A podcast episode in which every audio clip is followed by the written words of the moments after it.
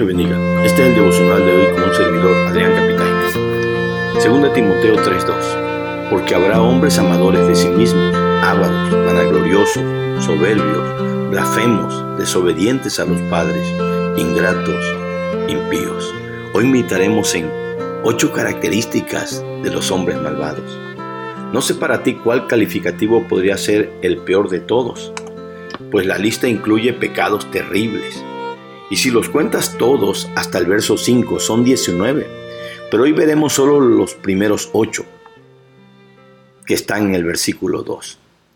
Hay algo en la teología que se llama depravación total, y esta enseña que toda la raza humana está corrompida, que no hay bueno ni aún uno. Y aquí podemos ver un poco de ello, pero lo que quería el apóstol era advertirle a Timoteo el por qué los tiempos venideros eran peligrosos. Y es porque habría gente aún más malvada y perversa que en otros tiempos, y con características terribles como estas. Primero, ególatras. El verso dice amadores de sí mismos. Esta es la primera de la lista, y con esta bastaría, pues el que se ama a sí mismo es una persona egocéntrica, para los cuales ellos son sus propios ídolos, a los cuales no les importa nadie más que ellos mismos. Segunda cosa, ambiciosos, avaros, dice el verso. Estos son los que aman el dinero y por conseguirlo están dispuestos a todo. O por no querer dejarlos están dispuestos a perderlo todo, como aquel joven rico de Lucas 18, 18 al 24, que se alejó triste del Señor Jesús porque era muy rico. Es interesante que en Colosenses 3:5 dice que la avaricia es idolatría al dinero. Y es esa avaricia y ese amor al dinero que da origen a todos los males. 1 Timoteo 6:10. Tercer característica, jactanciosos. El verso dice vanagloriosos.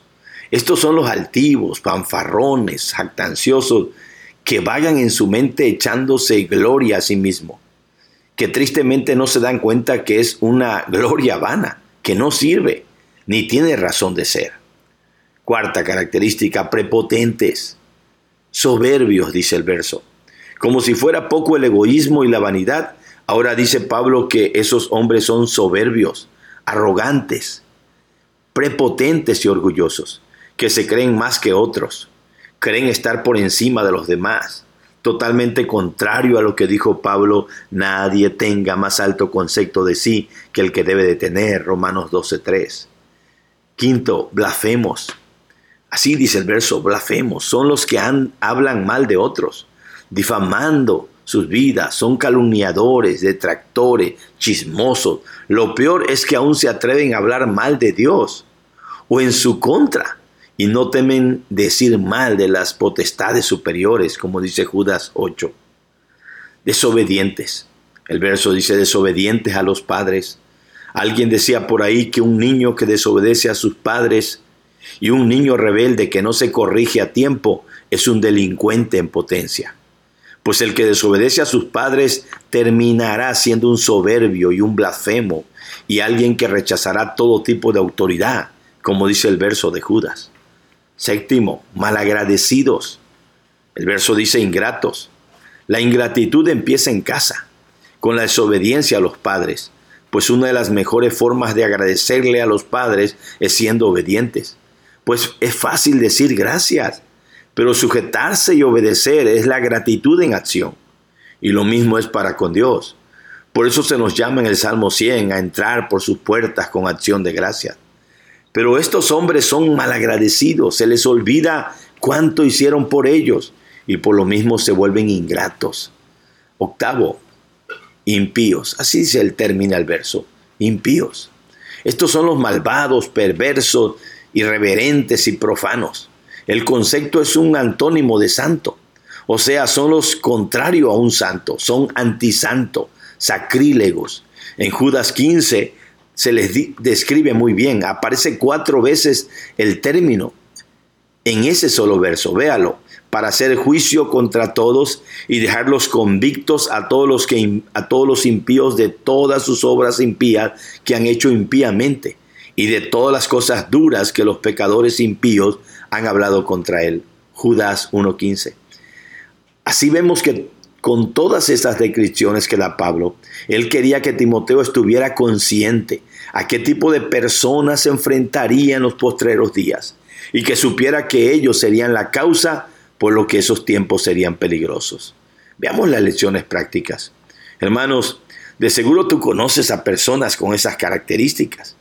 Gente ególatra que se ama a sí mismo y que eso es lo que está enseñando el humanismo en este mundo. Y lo triste es que aún en muchas iglesias se está enseñando esto erradamente, el amor a sí mismo. Así que mucho cuidado. Clamemos a Dios para que nos guarde y nos libre de esos hombres perversos, que también nos dé sabiduría para ser precavidos ante esta advertencia y así vivir confiados en Dios y en sus promesas, aún en medio de una sociedad corrupta. Pero igual oremos que Dios nos libre de esas actitudes a nosotros, pues muchas veces sutilmente podríamos estar cayendo en alguno de estos ocho pecados. Amor a sí mismo, avaricia, vanagloria, soberbia, blasfemia, desobediencia, ingratitud o alguna impiedad. Es cierto, quizás no en la dimensión como se presenta el pasaje, pues ya fuimos redimidos y rescatados del pecado, pero dijera el Señor, por lo mismo, velad y orad para no caer en tentación. Mateo 26, 41. Si alguno que escucha o lee estos devocionales todavía estuviera viviendo impíamente, mira bien lo que dice Judas 1.15, donde claramente dice que lo que le va a suceder a este tipo de personas perversas e impías. Y dice que Dios los va a juzgar, los traerá a juicio, los dejará convictos, presos bajo una condena eterna a todos los que no se arrepienten. Así que arrepiéntase y póngase a cuentas con Dios.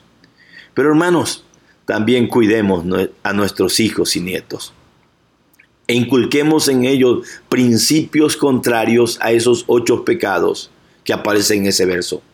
Así que desde pequeños enseñémosle amar a Dios y al prójimo, a no ser ambiciosos, a ser humildes, a no hablar mal de nadie y menos blasfemar de Dios a ser obedientes, a ser agradecidos y a andar en el camino de la santidad. Pues si no lo hacemos, sin darnos cuenta podríamos estar criando delincuentes y personas peligrosas para nuestra sociedad. Dios nos libre de eso. Dios te bendiga, mi hermano. Dios te guarde.